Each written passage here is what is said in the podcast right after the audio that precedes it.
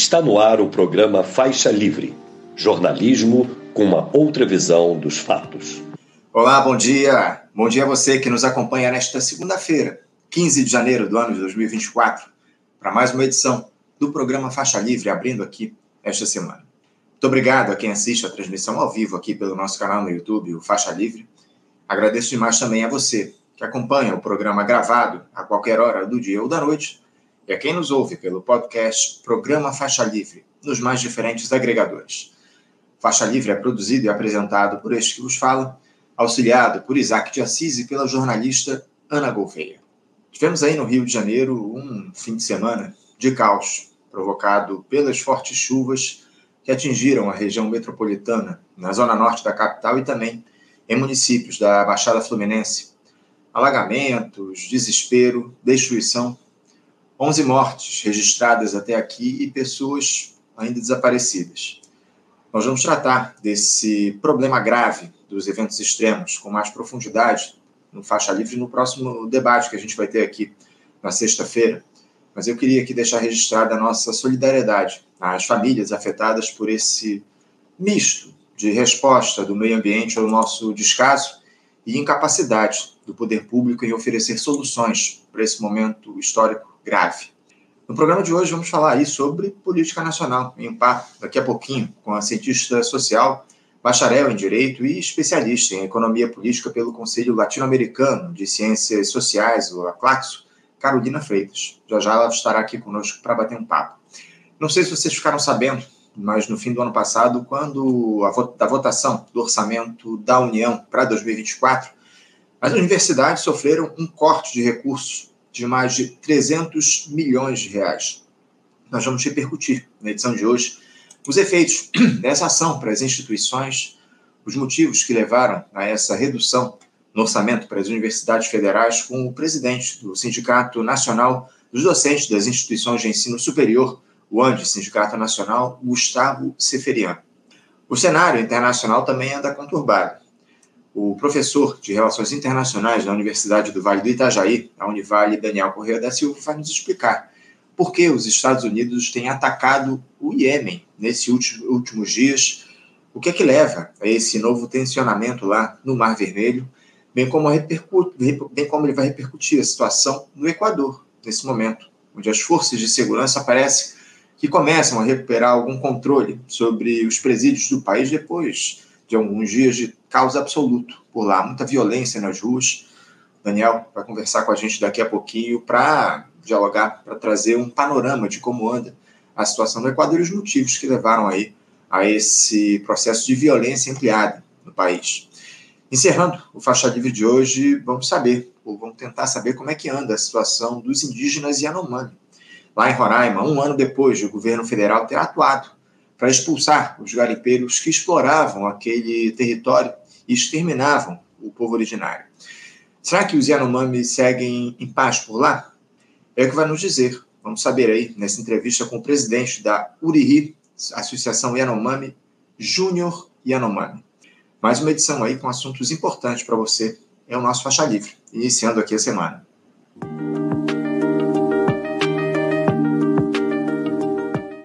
Bom, gente, eu vou saudar já do outro lado da tela a nossa primeira entrevistada que nos aguarda.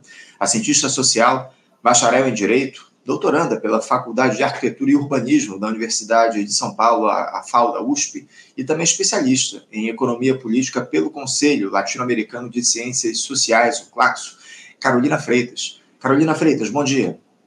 Bom dia, Anderson. Feliz ano novo para você, para todo mundo que acompanha o programa Faixa Livre. Agradeço o convite seu para a gente bater esse papo aqui hoje de manhã.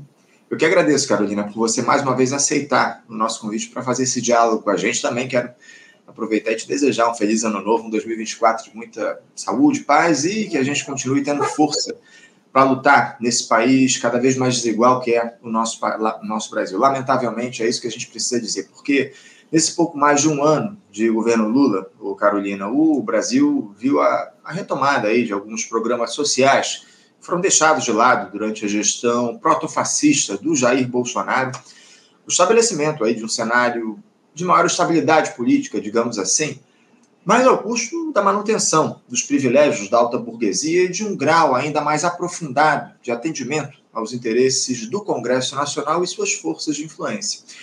Aos trabalhadores, Carolina, as migalhas de sempre, ou seja, apenas avançamos para um modelo que já era bastante desfavorável já lá em 2018, antes da eleição inominável. Carolina, eu queria te passar aí a palavra para que você nos diga como é que tem avaliado essa ampla aliança liderada pelo presidente Lula, com limites bem definidos aí pelo andar de cima, né, Carolina?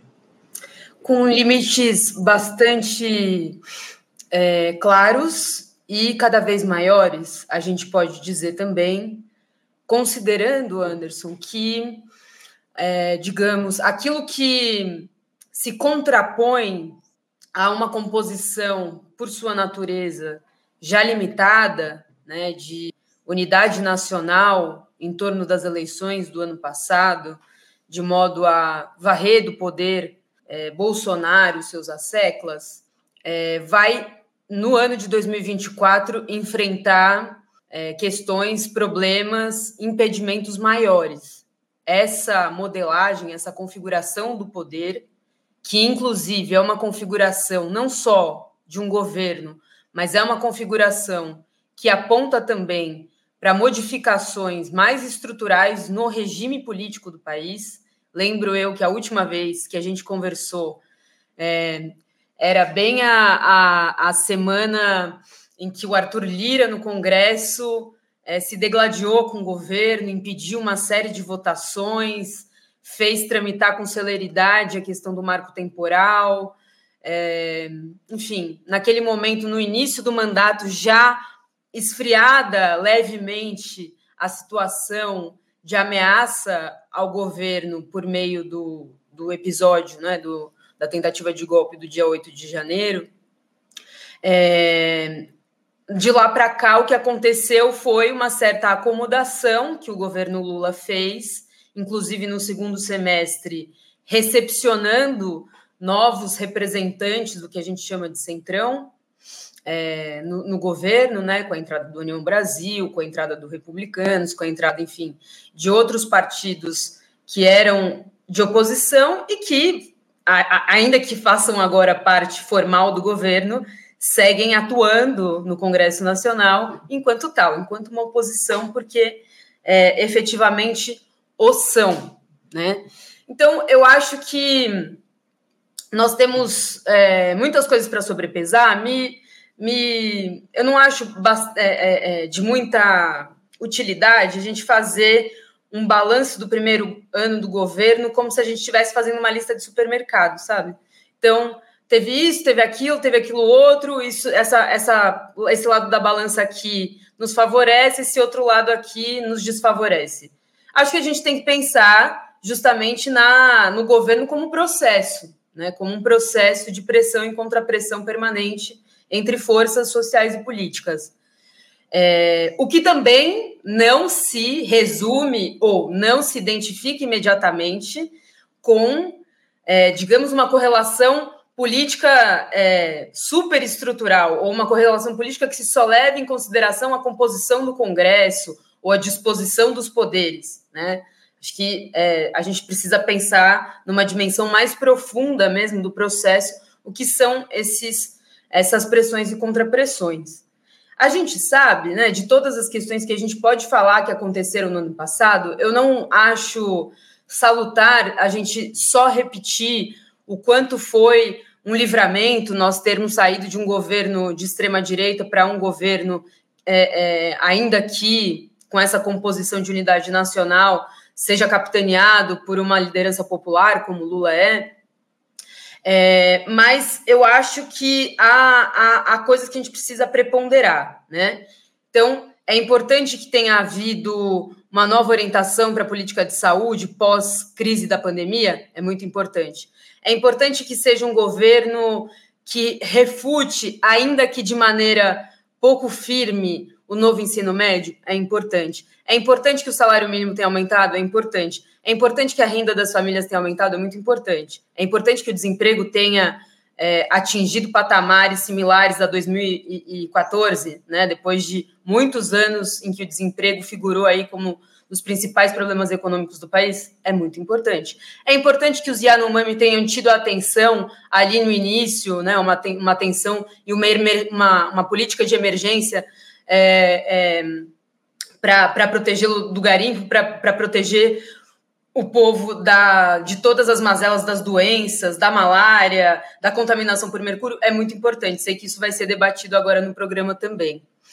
É, agora, a gente tem aí no centro do governo o, o problema é, da assimilação, e aí eu não acho que é só uma dependência simples de um Congresso conservador, de um Congresso representante do interesse do, dos grandes interesses do capital no Brasil, é, que tenta emplacar a todo custo o seu projeto, digamos, de fundo, né? Que é o projeto da Ponte para o Futuro desde 2016. Há muitos anos nós estamos vivendo o que a professora Leda Paulina chama de um estado de emergência econômica permanente, né?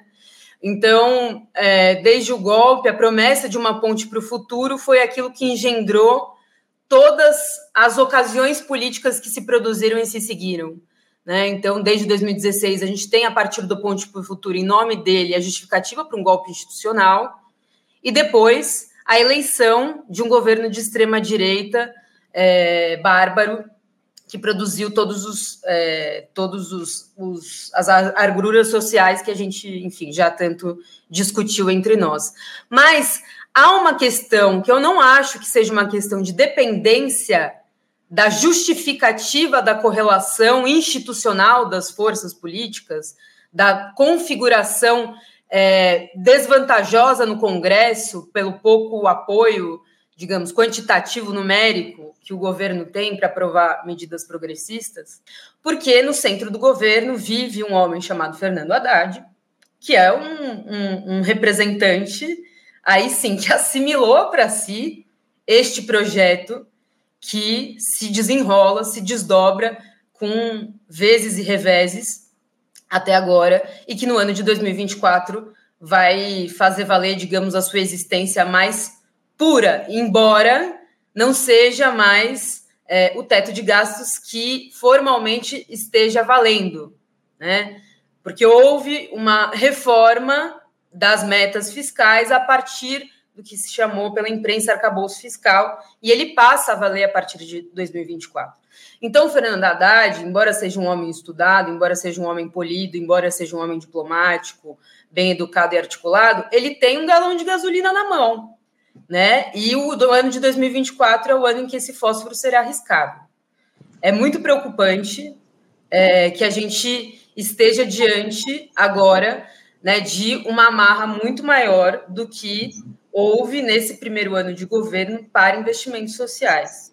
E há, digamos, entre os, os neoliberais e os progressistas, dentro da economia do debate econômico, todos dizem que é inevitável que esses investimentos sociais sejam comprimidos a partir do momento que não se cumpram metas, aí sim, impossíveis de serem cumpridos, cumpridas a médio e longo prazo. Não, não, sem dúvida. Eu, eu, é importante a gente não esquecer, eu tenho dito isso aqui quase que diariamente no programa, que esse ano de 2024 o governo não tem lá aquele, aquela PEC de transição né, que disponibilizou bilhões de reais para a União gastar no ano passado. Esse é que é o detalhe, né? O orçamento ele está cada vez mais restrito e cada vez mais nas mãos dos parlamentares. Aí temos essas emendas uh, que são obrigatórias do governo pagar a deputados e senadores em níveis recordes aqui no ano de, 20, de 2024 no nosso país, enfim, um fundo eleitoral de quase 5 bilhões de reais, ou seja, cada vez mais os parlamentares tomam conta do orçamento da União. Aproveitando que eu citei o, o, o Carolina, essa questão dos parlamentares, é, qual é o grau de dependência desse governo em relação à turma neoliberal, que está muito bem representada lá no Congresso Nacional? Porque o professor Plínio de Arruda Sampaio Júnior esteve aqui com a gente no último, na última sexta-feira, no debate que a gente promoveu, e ele disse aqui para os nossos espectadores que esse Congresso tira o Lula da presidência com um peteleco. Dá para dizer que esse é um governo frágil politicamente, Carolina? É um governo muito frágil politicamente. Eu acho que o governo, esse governo de unidade nacional, essa, digamos, essa é, a finalidade e a natureza do governo, de um governo assim, é, torna mais frágil um dos projetos políticos é, em curso nas disputas que vão existir, que, que, é, é, que tem a ver, que está mais afeito a pautas populares, a direitos sociais e demandas sociais. É, eu concordo com o professor Pinho, né? E, e, mas acho mais, acho mais grave ainda que isso, porque o problema não é só, digamos, o semipresidencialismo que se estabeleceu a partir é, desse processo que é longo, que é maior do que esse um ano de governo, em que é, as emendas parlamentares passaram a viger como uma espécie de, de, de carta de autorização né, para se mandar no país é, coisa que não existia há, há, há, uma década, né, há uma década ou há, há 15 anos atrás. É, mas ainda assim, o que eu quero dizer com esse que será o nosso grande desafio para 2024, que é a tal da meta é, fiscal zero, que é a tal da aplicação desse novo modelo é, fiscal, é que ele não vem, ele não é oriundo apenas e nem principalmente desse congresso de que o governo Lula é refém. Ele vem de dentro do governo Lula. Ele vem de alguém que é orgânico dentro do PT e mais, alguém que promete ser a sucessão mais provável do Lula quando o Lula não tiver mais condições de liderar o PT e liderar a sua, a sua representação.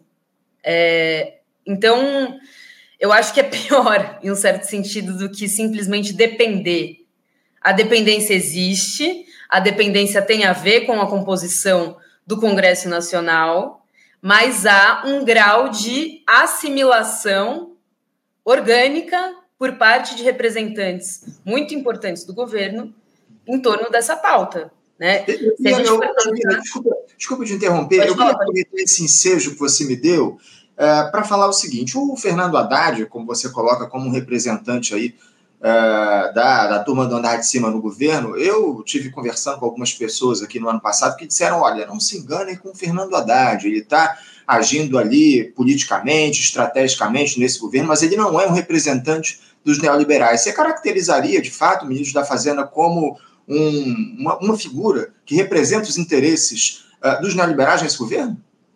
Com certeza, com certeza. Sem pestanejar, eu digo que ele é representante disso, a trajetória dele indica isso. Evidentemente que há a, gente não vai, não precisa, a gente não precisa fazer uma, uma discussão aqui sobre o que seja ter posições, um programa, ou portar um programa neoliberal. Mas a trajetória do, do Haddad é bastante ilustrativa disso. É bastante ilustrativa. Alguém que sai da universidade pública e vai é, se enfiar no meio dos think tanks da, da, do neoliberalismo, né, do mercado, é, há muito tempo e que agora no governo, digamos, floresceu muito mais, se desdobrou muito mais nessas posições programáticas. É, quero lembrar aqui que o Haddad, originalmente, achava que não, não, não deveria haver uma limitação para os investimentos em saúde e educação que ficassem protegidos desses limites, dessas amarras fiscais.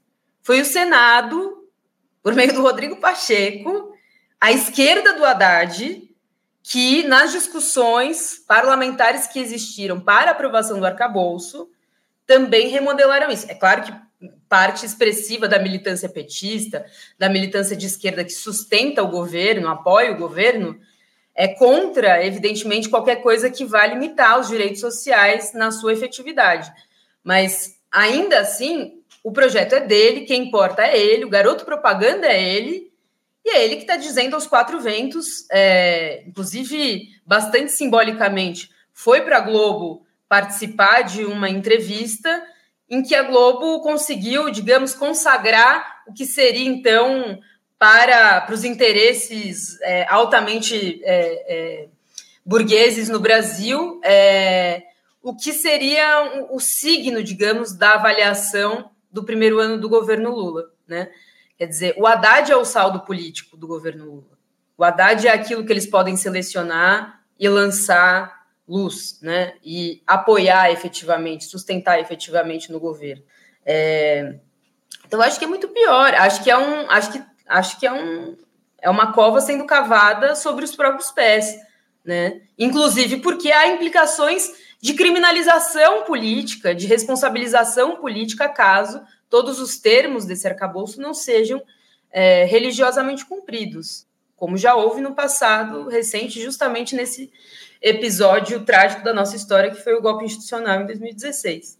Então, eu acho que é, é, um, é um representante do pensamento neoliberal, progressista, né, e tal. Existem matizes distintas, tonalidades distintas, mas ainda assim, essencialmente, é um programa que, ao redor do mundo, vem, ao longo dos últimos 30 anos, sendo cada vez mais ofensivo e que vem corroendo as democracias. Evidentemente que uma nova rodada de governos de extrema direita tem justamente a ver com esse estado de emergência econômica permanente, né? No Brasil não é diferente. No Brasil não será diferente caso a orientação do governo seja é, altamente fiel a esse a essa tendência aí econômica né, da equipe do governo. É isso, é isso.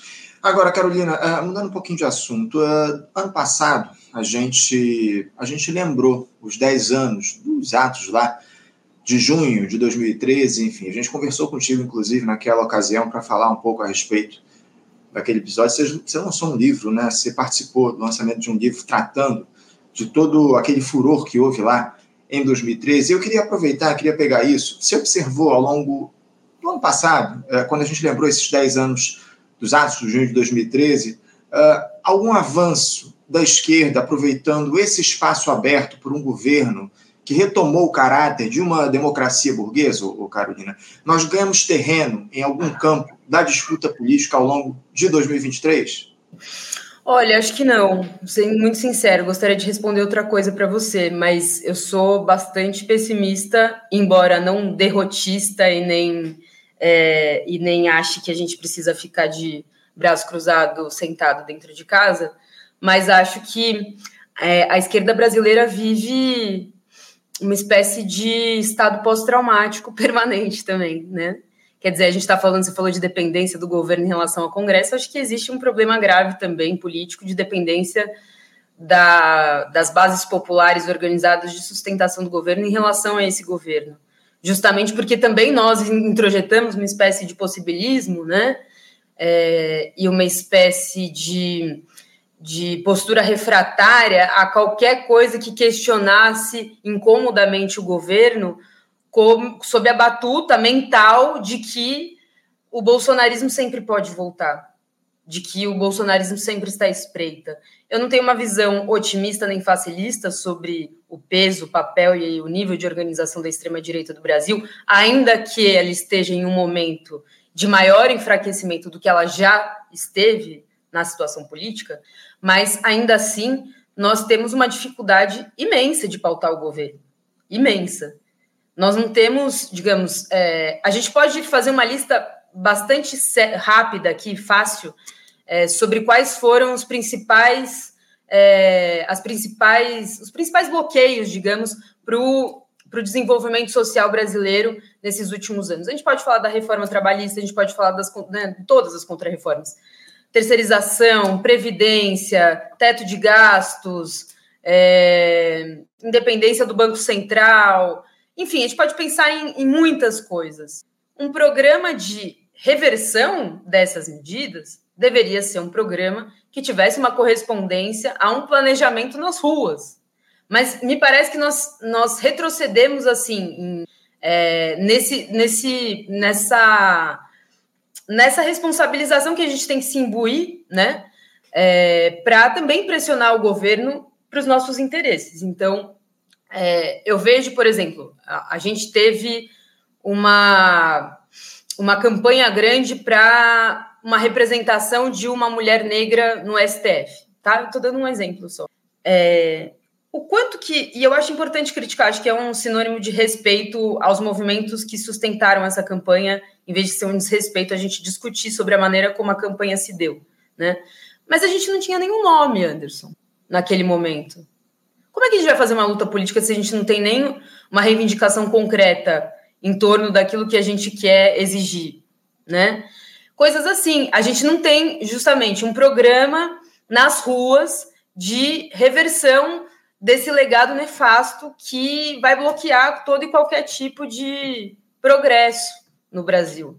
Não temos, não temos por parte. Por quê? Porque eu acho que a gente está absolutamente pautado pelo fantasma da extrema-direita e responde a ele por meio de uma marra imensa que são os dois em dois anos, ali, a regularidade de dois em dois anos, do calendário das eleições. Né? Então, como se as eleições fossem é, a primeira e quase única né, é, é, oportunidade que a gente tem para se, se sobreviver e para se proteger dos perigos que políticos que representam a volta da extrema-direita. O problema é que a extrema-direita volta na medida em que a esquerda aplica um programa neoliberal que vai desgarrá-la do apoio popular.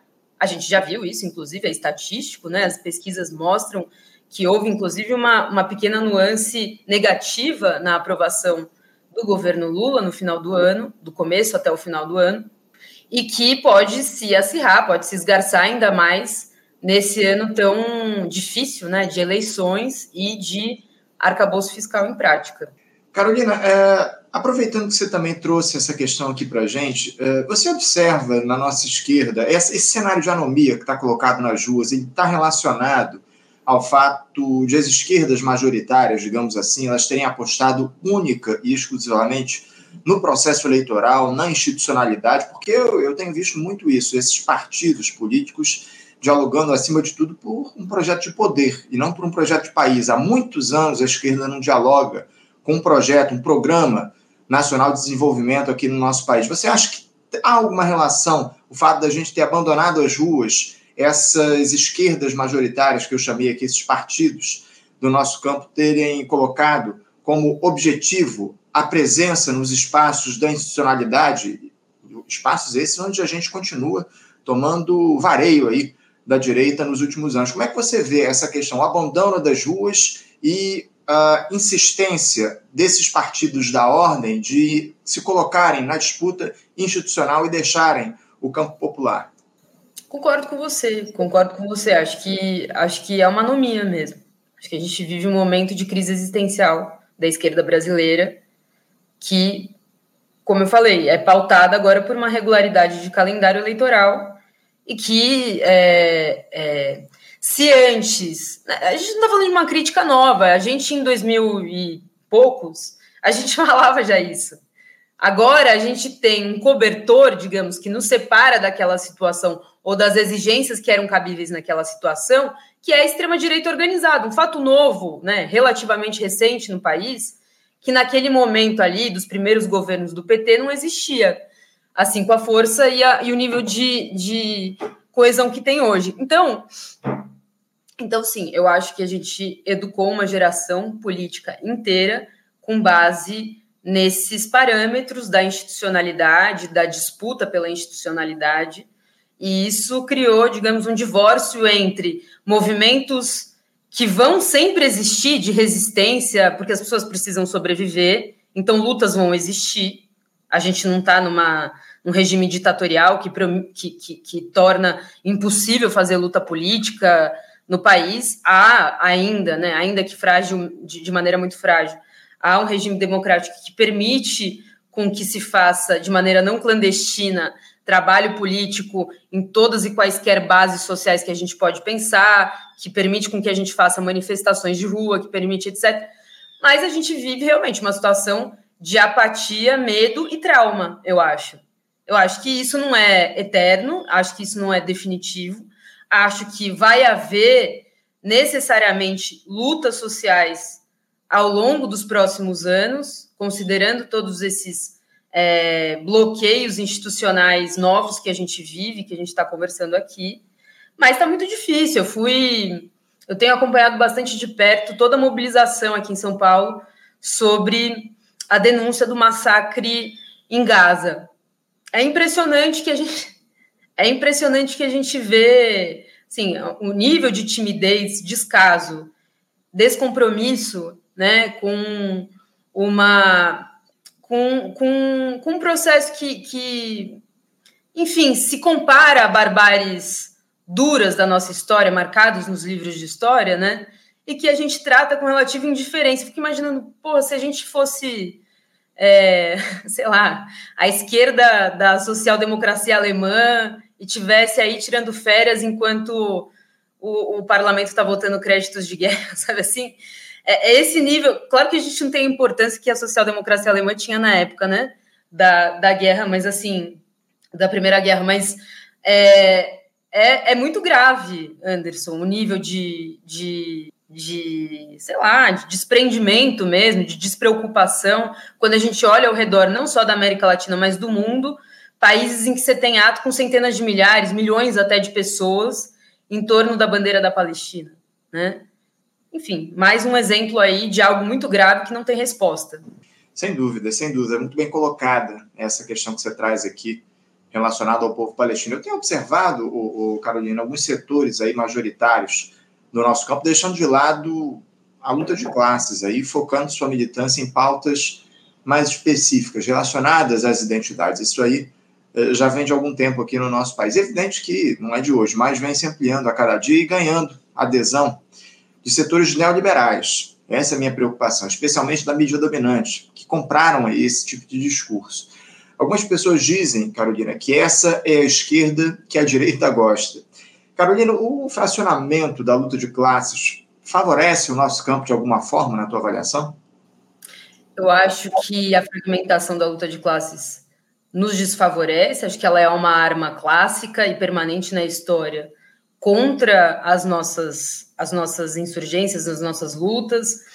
É, acho que esse neoliberalismo progressista vem, há muitos autores que estudam isso há décadas já, é, vem encontrando nas identidades um veículo importante de dominação, né, novo, de novo tipo, é, ainda que eu considere também que essa situação foi fertilizada por, um certo, por uma certa fragmentação por iniciativa nossa, da esquerda, né, que também viveu divórcios, digamos, entre as lutas é, que não são só é, é, de identidade no sentido de que são lutas de mero reconhecimento cultural e político, mas são lutas que também envolvem é, direitos econômicos, sociais, de primeira ordem de importância para a vida e o cotidiano da, da classe trabalhadora.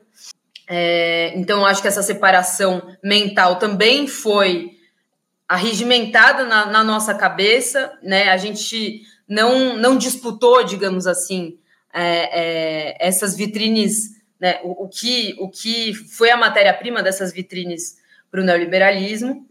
É, e nós temos um problemão em relação a isso. Uma das questões que a gente discutia de 10 anos para cá, de junho para cá, é justamente como o saldo político dos movimentos sociais do pós-junho tem muito a ver com isso, tem muito a ver com o fortalecimento do movimento negro, tem muito a ver com o fortalecimento da luta feminista, tem muito, tem muito a ver com, com o fortalecimento desses grupos específicos. Mas veja, o movimento negro nos ensinou sobre solidariedade internacional de uma maneira muito rica, né? E, e você vê isso, por exemplo, o movimento negro nos Estados Unidos vive uma nova, um novo ciclo, digamos, né? Uma, uma renovação histórica importante.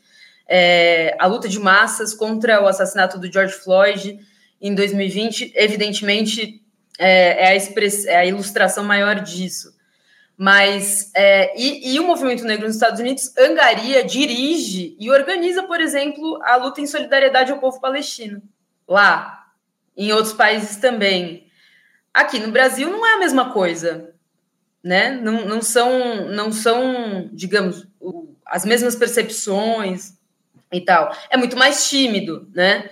Então, eu acho que há muita coisa a aprender. A gente pode falar que a Colômbia, por exemplo, está sendo governada por um governo de esquerda, progressista, interessante, né, ainda que com limites, porque você tem um movimento feminista, por exemplo, muito engajado, que empuxou, que dirigiu a greve geral que permitiu as condições do clima político que se estabeleceu na Colômbia também, né?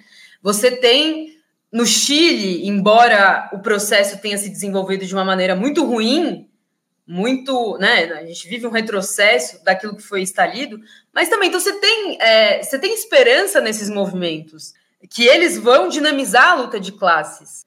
Mas a gente tem que saber que o inimigo não se apropria do que é nosso porque a gente manda bem, você entendeu? Porque nós somos.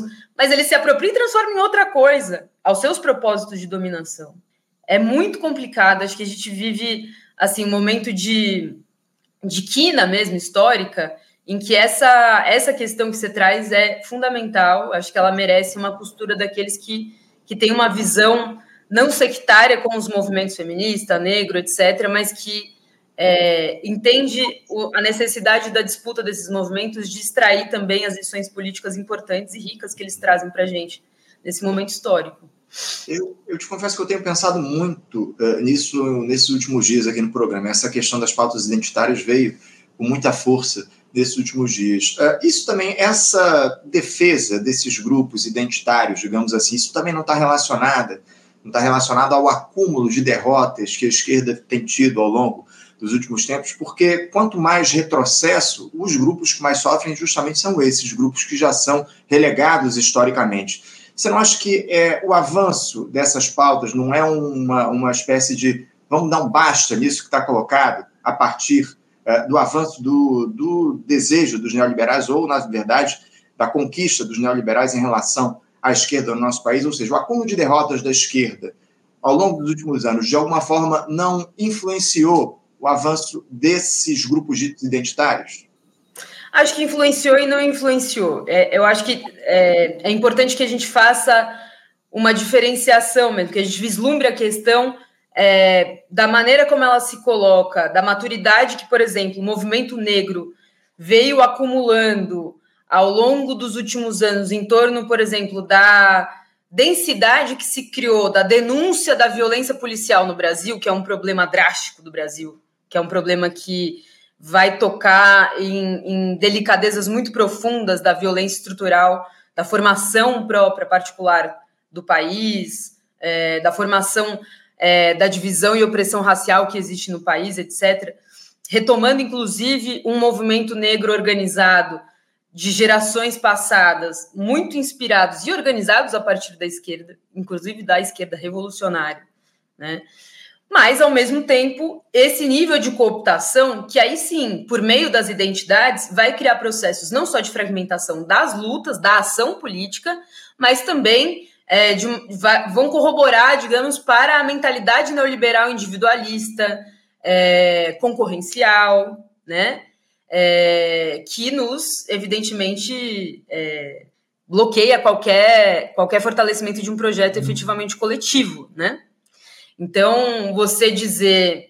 Eu, eu ouvi ontem o cúmulo de que a Marta é uma mulher, então, então tudo bem também, temos que levar isso em consideração na hora de criticar, digamos, uma composição é, é, no mínimo exótica, né, Anderson, do, do que será a chapa a Prefeitura de São Paulo, no sentido de que você tem uma figura que se cacifou nacionalmente na luta contra o golpe, cuja vice será uma golpista, né? Então, é, acho que. Mas é uma mulher, então tem uma, discuss, uma discussão sobre o critério dela ser uma mulher, etc.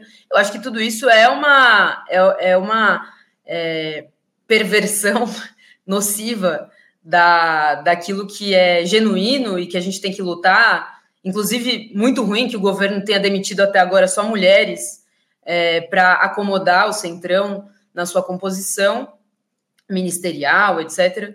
Mas é, então se subverte. Há um, há um problema de inversão aí, de apropriação para inversão de coisas que deveriam ser incorporadas organicamente nos nossos programas, na nossa estratégia, e que o outro lado ali há muito tempo entendeu que, que por aí você pode dividir para reinar também.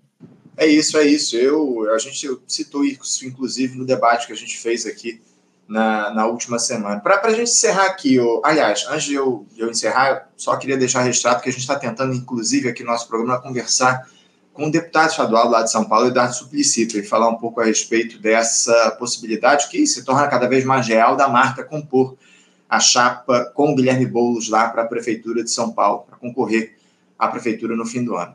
Para a gente fechar aqui, eleições municipais, aproveitando que eu citei isso, é, por mais que a tarefa seja evitar o avanço da extrema-direita, Carolina, é possível imaginar que os ideais de esquerda ganhem espaço efetivamente em uma sociedade marcada por essas desigualdades que a gente tem citado todos aqui ao longo da entrevista, enfim, mantidas sob as rédeas de um discurso alienante reproduzido pela grande imprensa, os partidos políticos do nosso campo estão preparados para fazer o embate nesse nível, Carolina?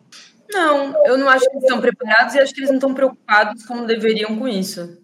Acho que existe aí, eu não sei, daria a autoria certamente se eu lembrasse que um dia eu ouvi falar essa, essa expressão e que eu acho bastante é, oportuna, que é uma espécie de pragmatismo de derrotas, né? Uma nova ideologia aí que a gente está atravessando, que é ser o máximo pragmático possível para, para justamente é, é, tornar mais confortáveis essas alianças é, em nome do combate à extrema-direita, de blindar a extrema-direita do poder, é, mas que, na verdade, são só é, bolas de neve que a gente vai criando em torno dos nossos próprios problemas, em torno dos nossos problemas que também tem a ver com o desgarramento dos interesses da esquerda institucional das suas bases populares.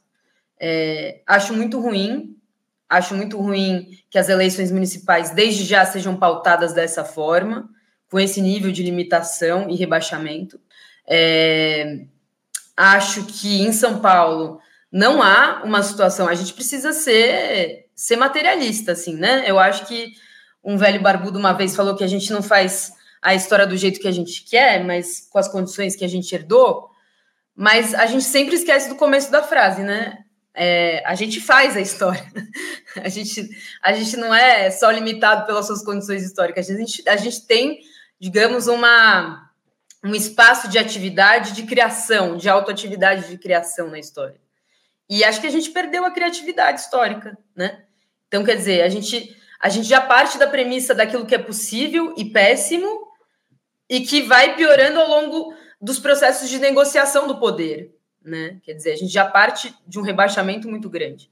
Acho que a eleição de São Paulo não foge a isso e acho que as, a situação municipal pelo menos em São Paulo, não é igual à situação nacional. A gente não pode fazer um, um, uma, uma comparação automática entre a situação que a gente viveu em 2022 na eleição nacional para varrer o Bolsonaro do poder e a situação que a gente tem aqui com o Ricardo Salles, que ainda que seja um cara de direita, extrema direita, não sei, é, não é o Bolsonaro.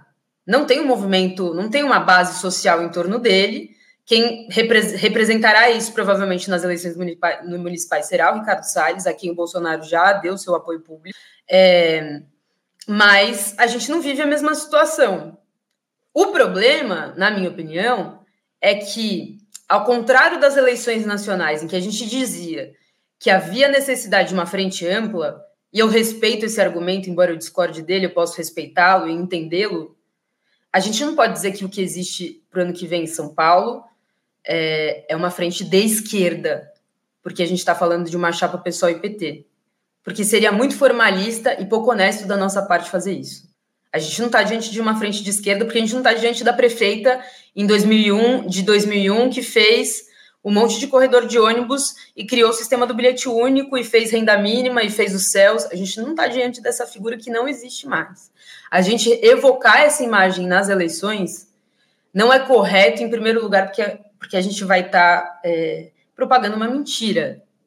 Mentira que depois vai cobrar seu preço, né? Eu acho melhor alguém que vai justificar a frente ampla em São Paulo, uhum. ainda que, como eu falei, eu discorde, do que a gente ficar em torno aos, aos quatro ventos de que isso é uma, é uma chapa de esquerda, não é uma chapa de esquerda. É, eu tenho dúvidas em relação a isso, inclusive no que diz respeito ao nome do próprio Guilherme Boulos, né? Porque cada vez mais ele que se colocou como uma liderança popular eu sinceramente vejo pouquíssima inserção dele nesses espaços populares. Tanto que a Marta Suplicy está vindo aí, teoricamente, para a chapa, justamente no sentido de fazer uma, uma inserção dessa chapa justamente nas periferias. Né? A gente sabe muito bem que a, a Marta ela tem um alcance importante nesses espaços populares, algo que o Guilherme Boulos, propriamente dito, não, não consegue ter. Enfim, então vamos continuar analisando aí os próximos passos dessa disputa política, dessa aliança que se forma aí em São Paulo, e a gente vai dialogar aqui contigo, Carolina, no nosso programa ao longo do ano. Agradeço demais a tua presença aqui com a gente, abrindo aqui as entrevistas nesta segunda-feira no nosso Faixa Livre. Muito obrigado pela tua participação e já aproveito para te desejar uma ótima semana de trabalho, deixando meu abraço forte.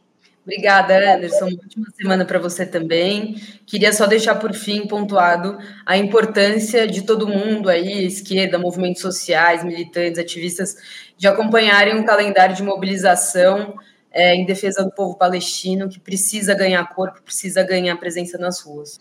É isso aí, é isso. obrigada. É, é, um tema que não sai aqui da nossa pauta toda semana. A gente vai continuar dialogando a respeito disso, dessa iniciativa da África do Sul lá no Tribunal de Haia contra o Estado de Israel. A gente vai repercutir muito isso aqui no programa ao longo desses dias. Iniciativa essa que ganhou o apoio do Brasil nos últimos dias. Mais uma vez, Carolina, obrigado pela tua presença. Um abraço forte. Até a próxima. Um abraço. Tchau, tchau. Tchau, tchau. Conversamos aqui com Carolina Freitas, ela que é cientista social bacharel em Direito, doutoranda pela Faculdade de Arquitetura e Urbanismo da Universidade de São Paulo, a USP, e também especialista em Economia Política pelo Conselho Latino-Americano de Ciências Sociais, o CLACSO, falando aí a respeito da dinâmica da política nacional, enfim, dos, das idas e vindas desse governo do presidente Lula, fazendo um importante papo aqui com a gente no nosso Faixa Livre a respeito dessa situação de um governo de amplíssima aliança que está colocado e dos rumos da esquerda aqui no nosso país. Você, ouvinte do Faixa Livre, pode ajudar a mantê-lo no ar. Faça sua contribuição diretamente na conta do Banco Itaú, agência 6157, conta corrente 99360, dígito 8. Esta conta encontra-se em nome do Sindicato dos Professores do Município do Rio de Janeiro e região, o Simpro Rio uma das nossas entidades patrocinadoras, mas seus recursos são destinados exclusivamente para o financiamento do nosso programa. Você pode fazer sua doação de qualquer valor, utilizando também a nossa chave Pix, que é ouvinte@programafaixalivre.com.br. Sua contribuição é fundamental para a manutenção desta trincheira progressista no ar.